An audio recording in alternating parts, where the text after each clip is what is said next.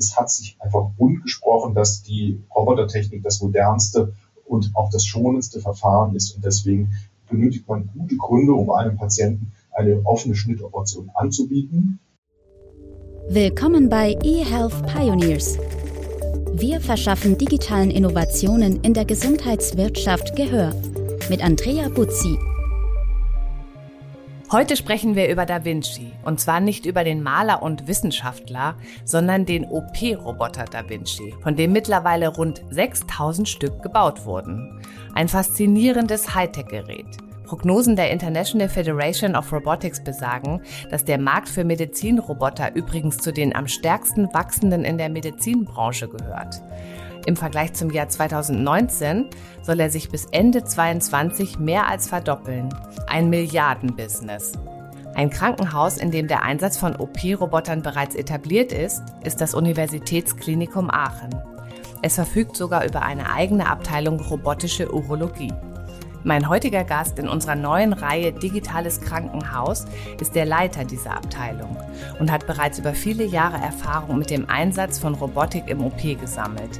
Anders gesagt, er hat mit Da Vinci zusammen operiert. Und zwar nicht nur in Deutschland, sondern auch im europäischen Ausland. Ich freue mich sehr, dass er uns hier gleich von seinen Erfahrungen mit Da Vinci berichtet. Herzlich willkommen, Dr. Christian Bach. Hallo, Frau Butzi. Herr Bach, ich habe mich ja mal ein bisschen informiert vorher über Sie und auf dem Patientenportal Yameda wurden Sie so gut bewertet, dass Sie zu den Top 10 Medizinern in Aachen zählen. Ist das überhaupt Ihr Verdienst oder müsste da eigentlich Da Vinci stehen? Das ist eine, eine gute Frage. Ähm, ich würde mal sagen, jeder, der die Situation im Krankenhaus kennt und auch den Da Vinci kennt, weiß, dass der Roboter nicht selbstständig operiert und dass der Arzt das steuernde Element ist, das alle Bewegungen des Roboters ausführt und der Chirurg weiterhin derjenige ist, der die Geschicke des Patienten lenkt.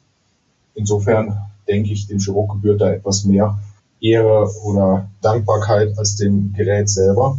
Und dann kommt natürlich noch dazu, dass eine erfolgreiche Genesung nicht nur von der erfolgreichen Operation, sondern auch von einem Krankenhausaufenthalt abhängt, währenddessen der Patient natürlich auch gut betreut werden muss sagen wir mal 60-40, ne? Für Sie. Da, da würde ich mich drauf einlassen. Sehr schön. Sie haben kürzlich in einem Interview erzählt, dass Sie vom ersten Moment an, in dem Sie Da Vinci Roboter genutzt haben, begeistert waren. Können Sie sich noch mal in den Moment zurückversetzen und erzählen, wie, wann und wo das genau war?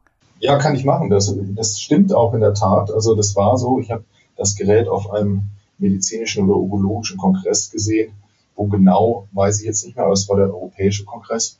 Und da wurden diese Geräte ausgestellt und da konnten auch die äh, Urologen, äh, die Teilnehmer konnten sich dran setzen und einfache Aufgaben in einem Art Simulator damit ausführen. Und am Anfang, das Gerät hat ja eine wahnsinnige Hightech-Ausstrahlung, sehr technisch, sieht sehr kompliziert aus und man kann sich eigentlich gar nicht vorstellen, dass man das ohne ausreichendes Training auch nur ansatzweise bedienen kann.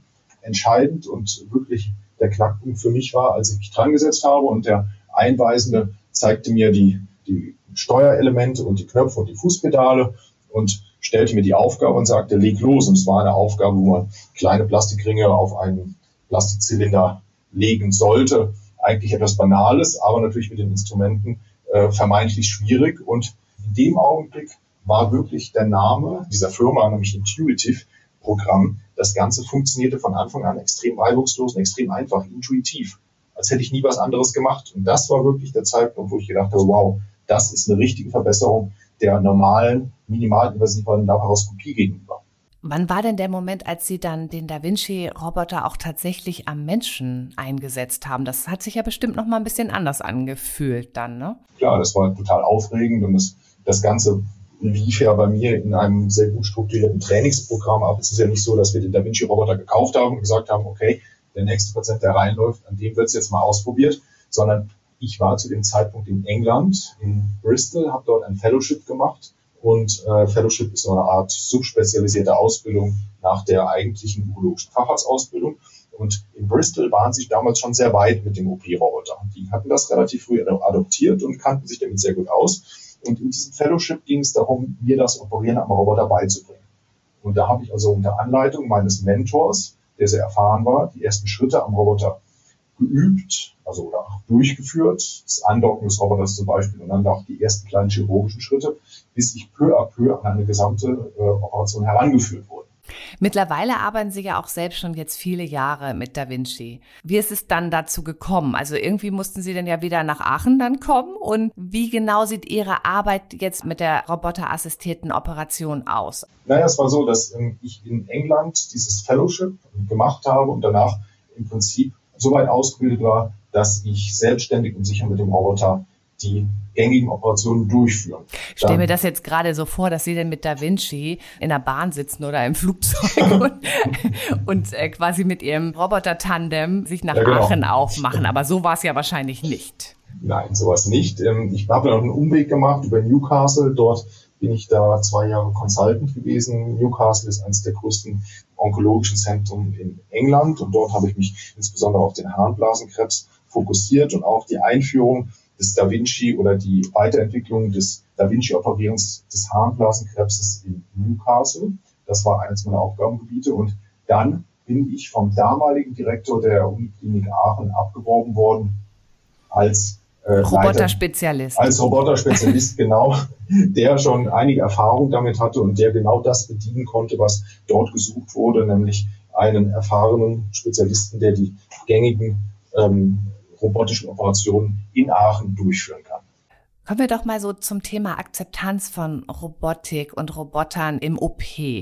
Also ich persönlich, ich weiß nicht, ähm, ob Sie das wissen, ich bin ja selber auch gelernte, examinierte Krankenschwester mhm. und habe auch das Vergnügen gehabt, bei diversen OPs dabei zu sein in meiner Ausbildung. Und ich würde mich ja lieber von einem Roboter operieren lassen. Zum Beispiel, weil er ja auch nie einen schlechten Tag haben kann. Also ich vertraue ja auch Technologie und der Unfehlbarkeit von Technologie. Aber Stimmt das? Also ist das eigentlich die, die, der richtige Gedanke oder gibt es auch Fehler und schlechte Tage bei Robotern und gibt es noch weitere Vorurteile wie meine, also gegenüber einem menschlichen Chirurgen? Naja, ist vollkommen richtig, was Sie sagen, dass es da einige Vorurteile oder Bedenken gibt oder Urteile in die eine oder die andere Richtung. Und ähm, ganz wichtig ist, dass man, wenn der Patient zu einem kommt, dass man erstmal klarstellt, worum es sich handelt. Und der Da Vinci-Roboter oder alle Operationsroboter, die zurzeit auf dem Markt sind, das sind ja keine Roboter im eigentlichen Sinne, die irgendeine Tätigkeit selbstständig ausführen, sondern das sind im Prinzip nur Maschinen, die von einem Chirurgen, von einem Operateur ferngesteuert. Mhm, mit, mhm. mit, Joysticks oder Knöpfen. Ja, ist wahrscheinlich auch tatsächlich assistierend sehr hilfreich, besonders bei großen, schweren OPs oder bei sehr filigranen OPs. Ne? Genau, da sprechen Sie jetzt einen weiteren Vorteil an, nämlich mit dem Roboter hat man eine sehr ruhige Hand, man hat eine gute Vergrößerung, man sieht sehr gut, man hat eine gute Ausleuchtung des OP-Feldes, man kann also filigrane, schwierige Sachen damit in idealen Bedingungen operieren. Und ein weiterer Vorteil für den Chirurgen, da ist der Patient primär nichts davon, ist, dass der Chirurg auch sitzen kann und in einer entspannten Körper, Körperhaltung seine, seine Topleistung bringen kann. Kann sich eigentlich jede Person, also sofern es für die geplante OP einsatzfähige assistierende Roboter gibt, sich dafür entscheiden, eine Roboter-OP zu machen oder wer entscheidet das? Primär kommt es darauf an, was für eine Operation Sie benötigen. Ähm, es gibt einige Operationen, wo es großen Sinn macht, mit dem, den Roboter zur Hilfe zu nehmen. Es gibt Operationen, wo es keinen Sinn macht.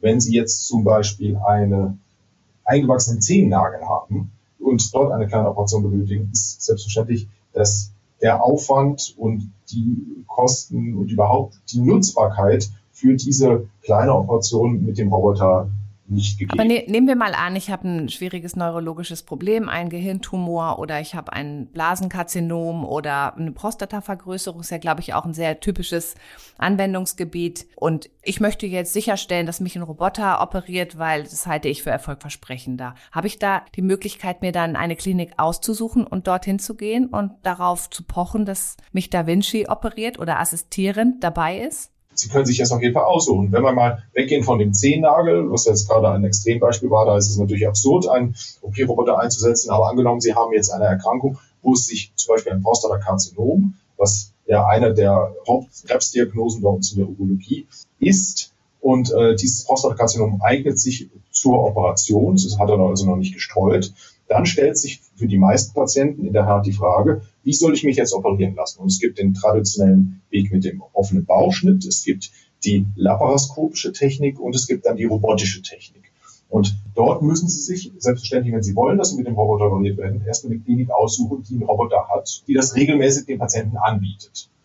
Und dann wird Ihnen der Arzt, der Sie berät, das für Sie geeignete Verfahren vorschlagen. Wenn jetzt da keine Kontradikationen bestehen, Sie zum Beispiel ganz viele Verwachsungen von früheren Operationen im Bauch haben oder irgendwas anderes Sie ungeeignet macht, dann werden die meisten Kliniken, die einen OP-Roboter besitzen, sagen, ja, das ist für Sie gut geeignet, wir bieten Ihnen das gerne an.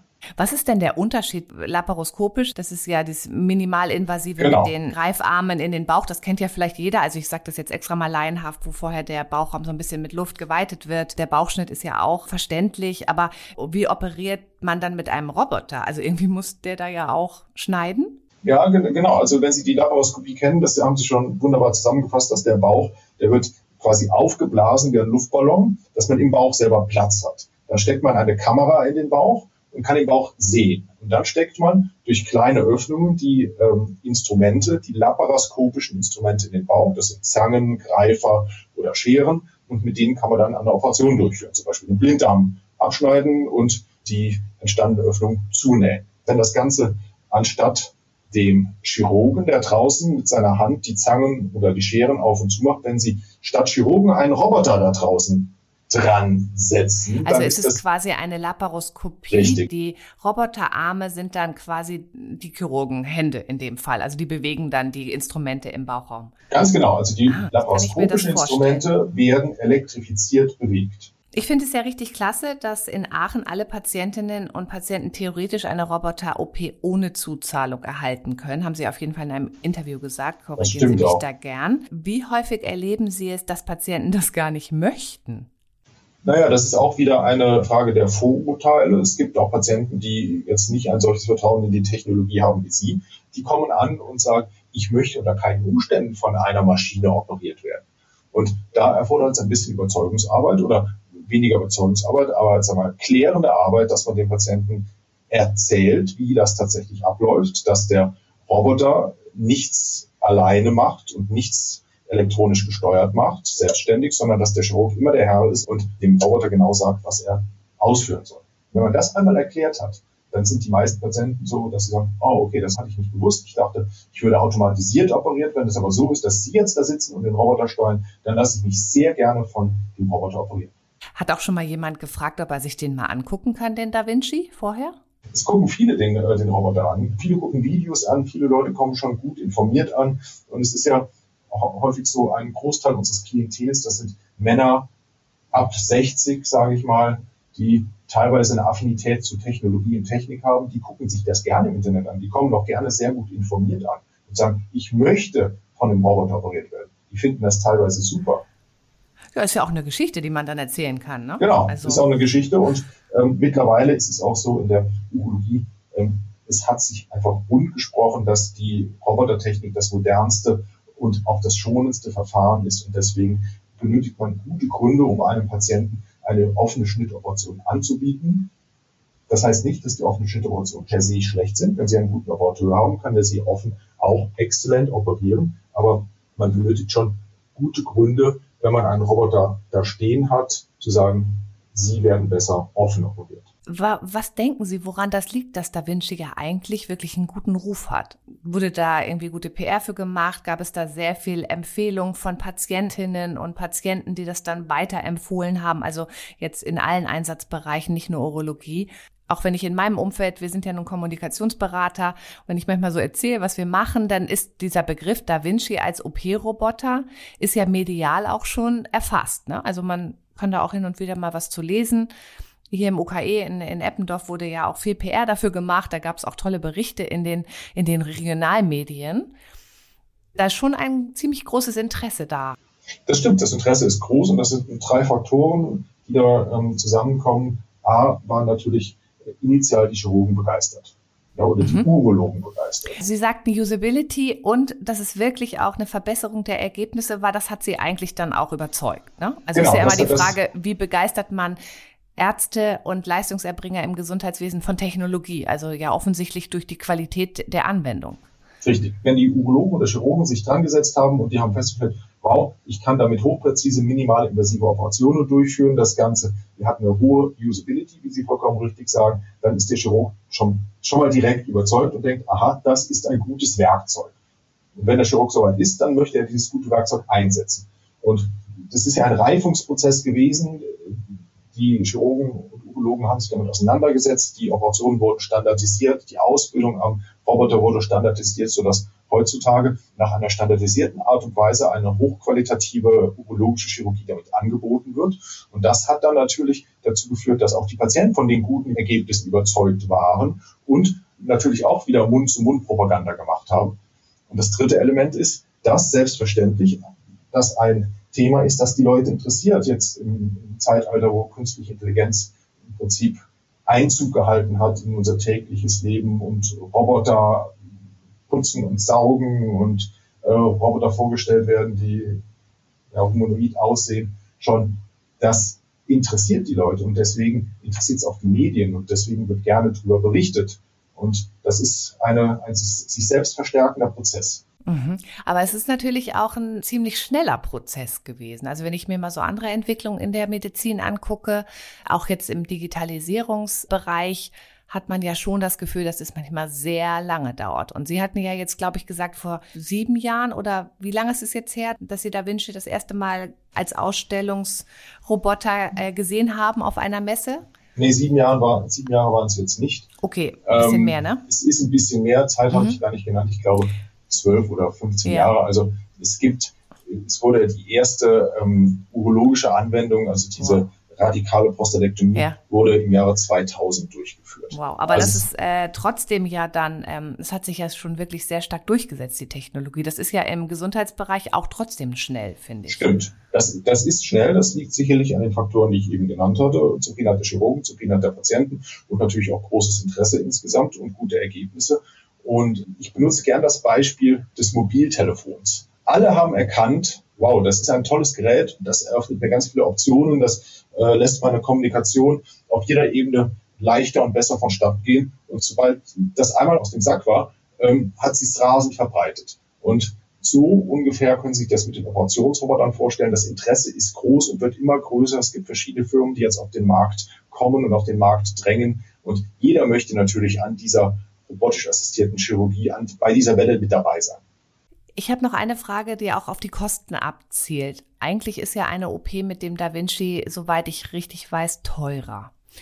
Steuern wir nicht bei solchen Ausstattungen in zum Beispiel Unikliniken im Vergleich zu anderen Krankenhäusern auch auf so eine unterschiedliche Behandlungsqualität zu? Also zwei Klassenmedizin würde ich jetzt gar nicht sagen, aber das ist halt für eine ausgewählte Zahl an Patienten diese Option gibt und für andere vielleicht nicht, obwohl wir den medizinischen Fortschritt ja schon in der Hand haben?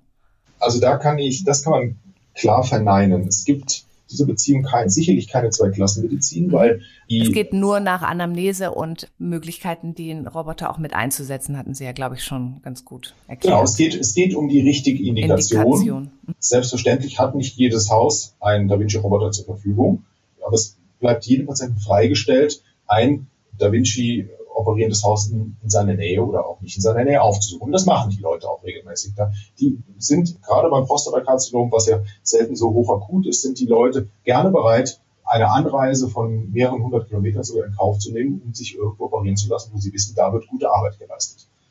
Und das Zweite ist, dass die wirtschaftliche Komponente steht ja für den Patienten, das sieht der ja gar nicht. Die wirtschaftliche Komponente ist was, was das Krankenhaus oder die Abteilung letztlich betrifft. Denn Sie bekommen für eine Prostatakrebsoperation bekommen Sie circa 8.500 Euro als Abteilung.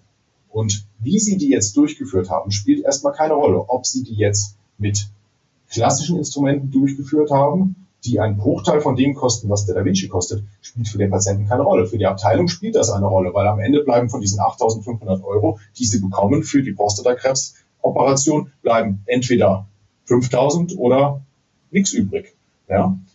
Und äh, einen weiteren Faktor möchte ich noch nennen. Es ist selbstverständlich so, dass sich ein so teures Gerät, Anschaffungspreis um die zwei Millionen mit einem Wartungsvertrag, der auch nicht von Pappe ist, dass sich sowas nur für größere Krankenhäuser rechnet, die das primär finanziell stemmen können, wo ein entsprechendes OP-Aufkommen vorhanden ist. Und wenn Sie pro Jahr mit einem solchen Gerät nur 20 Operationen machen, dann ist der bei Ihnen fehl am Platz oder ist in diesem Krankenhaus fehl am Platz.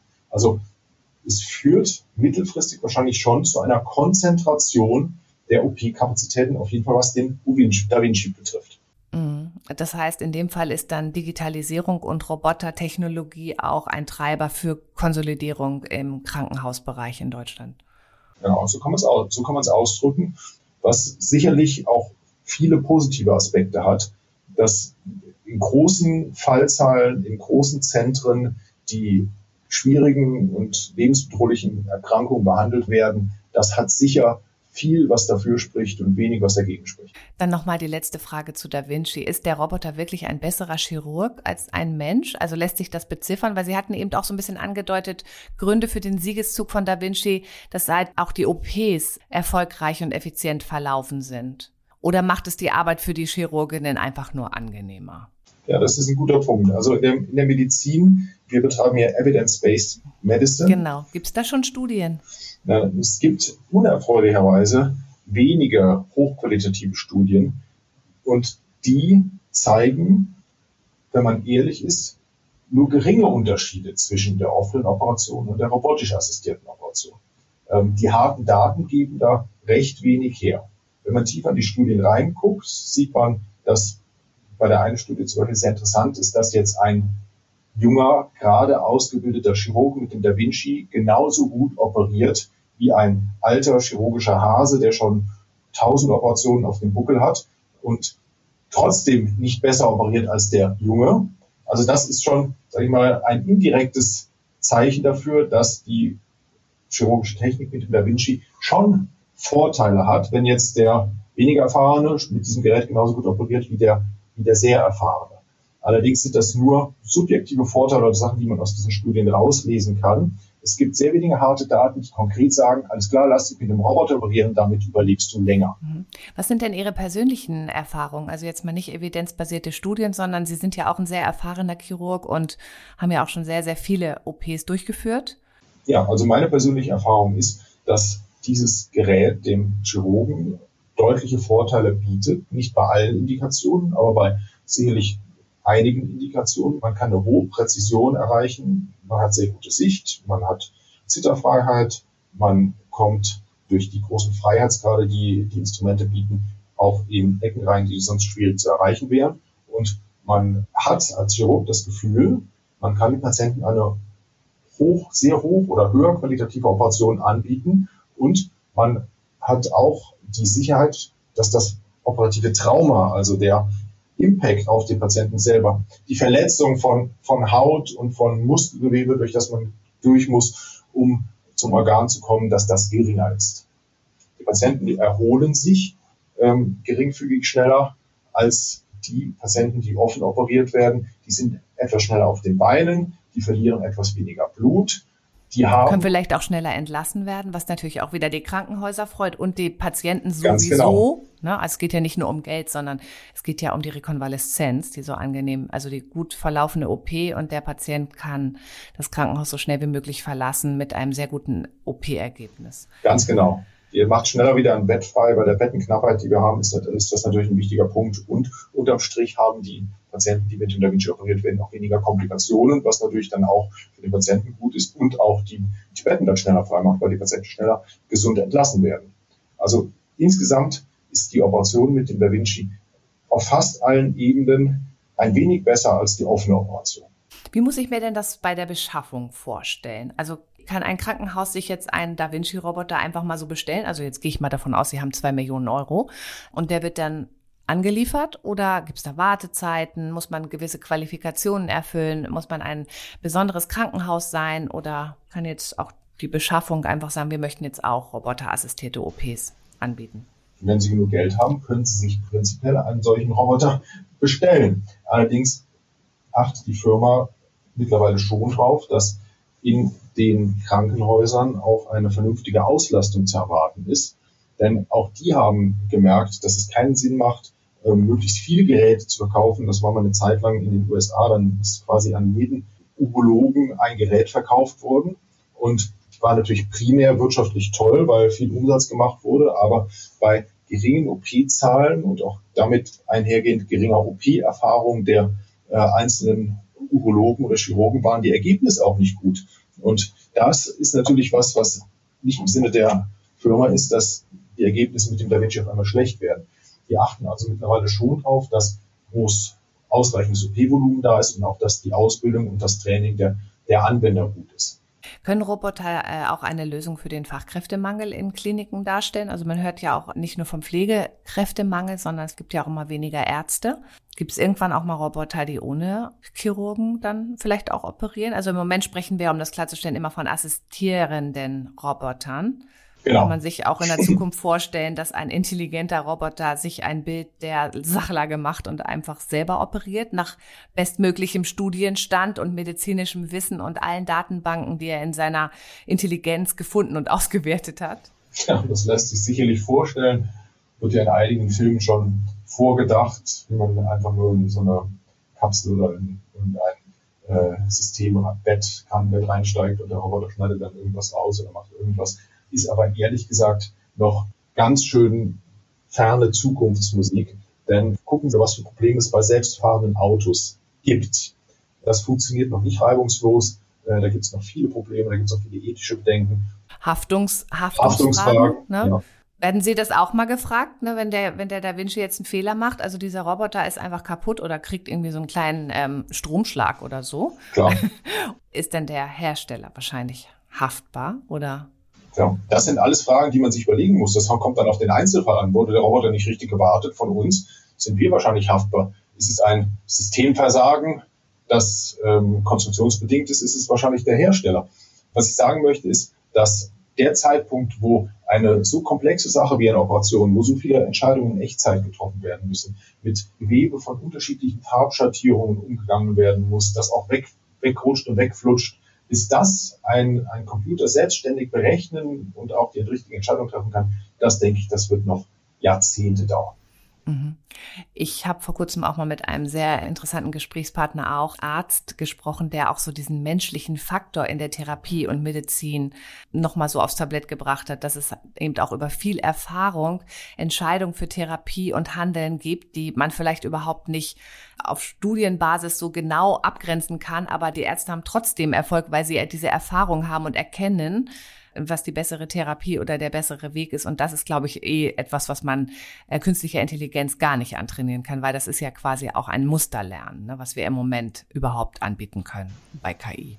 Ganz, ganz genau. Also mhm. es ist vorstellbar, dass wenn man alle Informationen, die vorhanden sind, aufnehmen, vergleichen, auswerten und auch Muster erkennen kann, dass dann KIs überwiegend die richtigen Entscheidungen treffen. Es ist aber nicht vorstellbar, dass sie Entscheidungsautonomie bekommen und die Entscheidungen wirklich selbstständig treffen, ohne dass nochmal einer drüber schaut. Wir haben ja jetzt auch schon über die jungen Kollegen gesprochen, die mit Da Vinci auch ziemlich schnell aufholen, was die Fertigkeiten im OP angeht.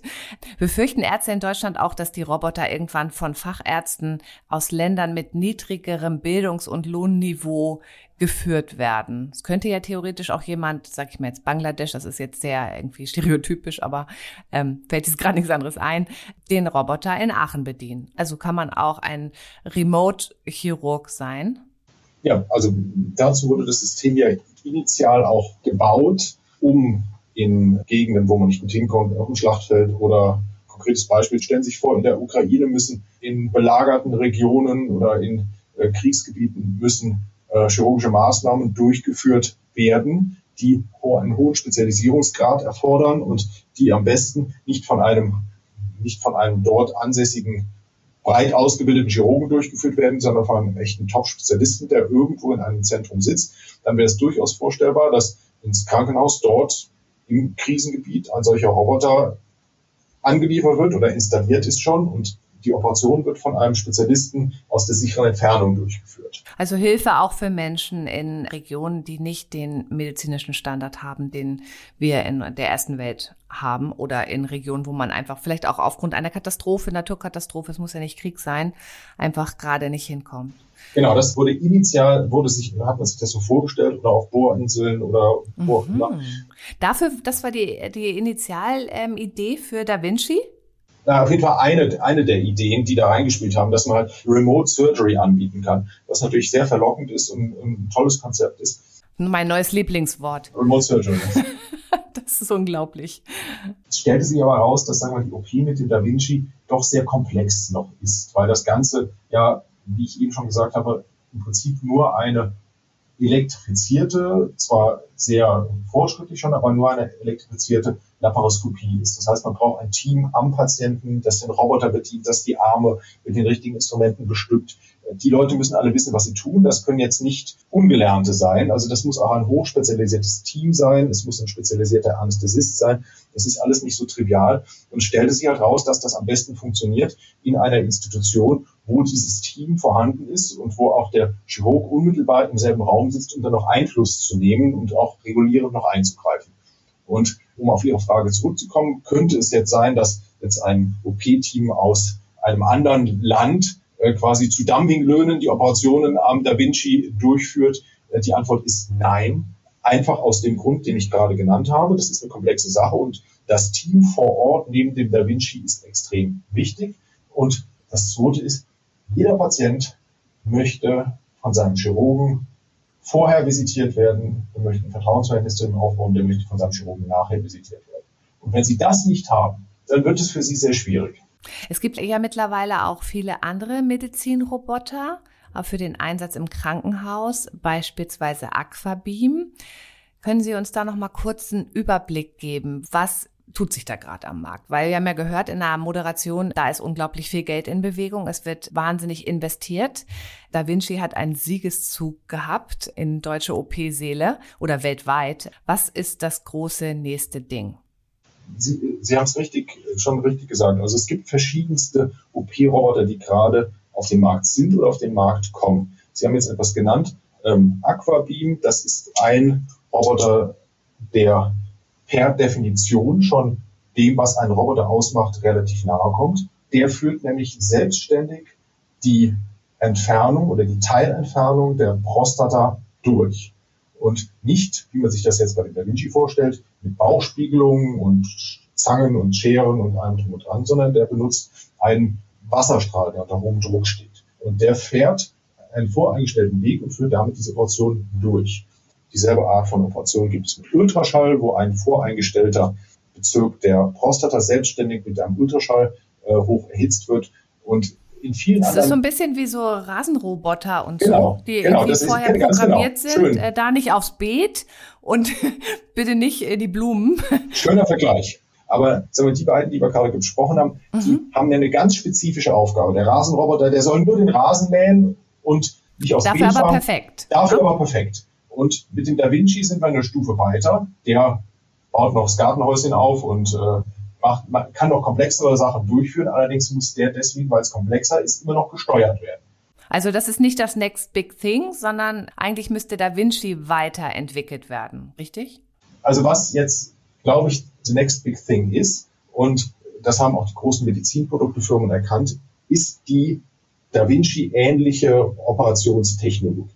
Und ganz viele Firmen, unter anderem Firmen, wo Google beteiligt ist oder andere große Namen, haben schon oder sind gerade dabei, dem Da Vinci ähnliche Operationsroboter auf den Markt zu bringen. Es gibt einen aus England, es gibt einen aus Korea, es gibt einen aus Italien. Also es gibt mittlerweile da ganz viel Interesse und die sehen alle so ein bisschen aus wie der Da Vinci, unterscheiden sich alle in Nuancen und Feinheiten, aber der Grundgedanke, dass man eine Steuerkonsole hat, wo der Chirurg dran sitzt oder steht, dass der Chirurg in einem wirklich gearteten Bildschirm oder eine 3D-Brille hat, wo er sieht, was er macht, dass man das Abdomen, also den Bauch mit äh, CO2 aufbläst, dann da drin das Licht anmacht und eine Kamera reinsteckt und verschiedene Instrumente, die vom Chirurg betätigt werden. Dieses Grundprinzip, das ist all die, bei all diesen Geräten ähnlich.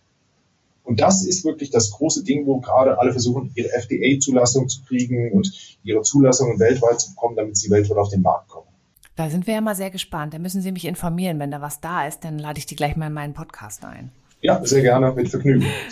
Wir, wir beschäftigen uns ja in unserem Podcast Spezialfolgen gerade mit dem Thema Digitalisierung im Krankenhaus. Ja. Da geht es ja auch um Vernetzung, dass die Systeme miteinander sprechen können. Wie vernetzt sind eigentlich die Robotersysteme im OP? Können die zum Beispiel auch einen Fallbericht erstellen, etwas in die elektronische Patientenakte übertragen? Oder ist, sind das eigentlich so Insellösungen, Inseltechnologien, die gar nicht irgendwie in das Krankenhaus-IT-System eingebunden sind. Sie haben vollkommen recht. Also Vernetzung im Krankenhaus ist ja ein Riesenthema und es ist, es ist so, dass auch der Da Vinci vernetzt ist. Der hat eine Internet-Schnittstelle und kann seine Daten ähm, in Krankenhaussysteme oder auch an die Zentrale übertragen. Und was, was unter überträgt der da? Naja, erstmal anonymisierte ähm, mhm. Daten zu OP, OP-Dauer, Einsatz von Instrumenten, wie oft die Schere schon eingesetzt wurde oder andere Instrumente.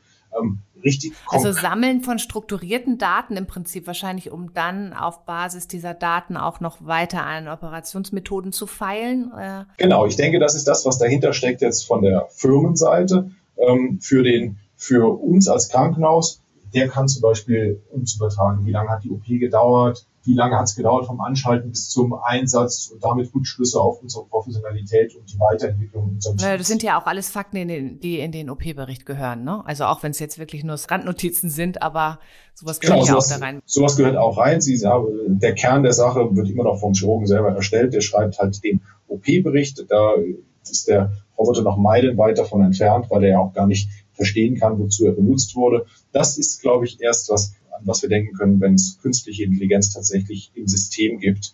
Das wird kommen. Oder es werden andere Verbesserungen kommen, wo zum Beispiel äh, präparativ anfertigte CT-Bilder oder MRT-Bilder dem Chirurgen aufs Display oder auf, die, auf den Bildschirm gespiegelt werden können und der sich daran orientieren kann. Ich stelle mir das gerade so vor, dass die etwa 6000 Da Vincis auf der ganzen Welt voneinander lernen dass sie ihre Daten austauschen, alles natürlich anonymisiert. Ja, das ist, das Oder ist kann der Da Vinci gar nichts mehr lernen? Wir haben das ja so ein bisschen im übertragenen Sinne mit Ja beantwortet, weil der Hersteller des Roboters, weil der ist ja keine ne, Persönlichkeit, sondern der Hersteller stellt ja diese Maschine her und durch das Sammeln der Daten kann dieses Produkt natürlich auch verbessert werden. Genau, ich denke, das ist die Intention, die dahinter steht, dass man Daten sammelt und äh, das Produkt verbessert. Es ist jetzt meines Erachtens nach nicht so wie bei Tesla zum Beispiel, wenn Sie ein solches Fahrzeug haben, dann wird Ihnen regelmäßig ein Update aufgespult und dann fährt es mal 20 Kilometer weiter mit einer Batterieladung und dann wird ein neuer Selbstfahrmodus aktiviert. Das ich hoffe, es sind mehr als 20 Kilometer. Ja, genau. Einige Kilometer weiter. Aber also das hat man so mit dem DaVinci nicht. Ich denke, die Datensammlung dient jetzt erstmal dazu, einen genauen Überblick zu gewinnen, äh, wie verhält sich das Gerät im Arbeitseinsatz und wo kann man es verbessern oder robuster machen. Und jetzt unsere Sci-Fi-Frage. Wenn du dich mindestens 20 Jahre in die Zukunft beamst und alle technischen Restriktionen missachtest, welche medizinische Innovation siehst du oder wünschst du dir ganz persönlich? Also, obwohl ich Chirurg bin und das zu meinem Tagesgeschäft gehört, würde ich mir wünschen, dass die ähm, Krebserkrankungen, die wir heutzutage haben und die großen Teil meiner Arbeit oder der urologischen Arbeit ausmachen, dass wir da noch deutlich bessere Waffen in die Hand bekommen. Und die Operation ist natürlich eine gute Waffe, aber was wir gerade sehen ähm, im Bereich der Immunmodulation, der Immuntherapeutika und auch im Bereich der Gentechnik lässt mich doch hoffen, dass wir 20 Jahre von jetzt sehr, sehr viele Operationen sparen können und die Patienten durch die eben genannten Verfahren heilen können oder auf jeden Fall entscheidend dazu beitragen, dass Operationen noch effektiver werden. Also das würde, wäre mein größter Wunsch, dass der onkologische Chirurg obsolet wird oder auf jeden Fall deutliche Unterstützung durch die Gen- und Immuntechnologie bekommt. Sehr schön. Ich, das, dem kann ich mich tatsächlich auch nur anschließen. Ich habe auch sehr lange in der Palliativpflege im Krebsbereich und Knochenmarktransplantation gearbeitet und das ist zwar schon 20 Jahre her, aber da sieht man auch, wie hilflos man manchmal gegen Krebserkrankungen ist. Das wird aber natürlich immer besser. Und da trägt auch sicherlich KI und Digitalisierung auf einem gewissen Niveau bei.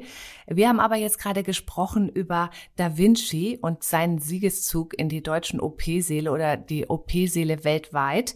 Und wir sind zu dem Schluss gekommen, dass die Qualität von Da Vinci und die Usability, wie man das so schön nennt, diesen Siegeszug tatsächlich auch befeuert haben, weil wir uns natürlich immer fragen, wie können Ärzte und alle, die am Menschen Gesundheitsversorgung vornehmen, Digitalisierung und Technologie auch umarmen. Das ist natürlich immer das gute Produkt. Ich glaube, Sie haben sich auch dazu verleiten lassen von mir, zu sagen, dass es auch eine höhere Qualität der OPs gibt, was Sie persönlich beobachtet haben durch roboterassistierte OPs. Ich glaube, das sind ähm, ganz tolle Aussichten auch für die Gesundheitsfürsorge der Zukunft und für die Chirurgie. Und deswegen danke ich Ihnen ganz herrlich für diese mutmachende Folge. Und ähm, ja, ganz herzliche Grüße nach Aachen an Dr. Christian Bach. Ich danke Ihnen. Vielen Dank für das Interview. Übrigens, dieser Podcast ist eine Produktion von The Medical Network. Wir verschaffen digitalen Innovationen in der Gesundheitswirtschaft Gehör. Willst du das auch? Dann freuen wir uns über Likes, Shares und eine Bewertung bei iTunes. Noch mehr spannende Folgen findest du auf unserer Website www.themedicalnetwork.de.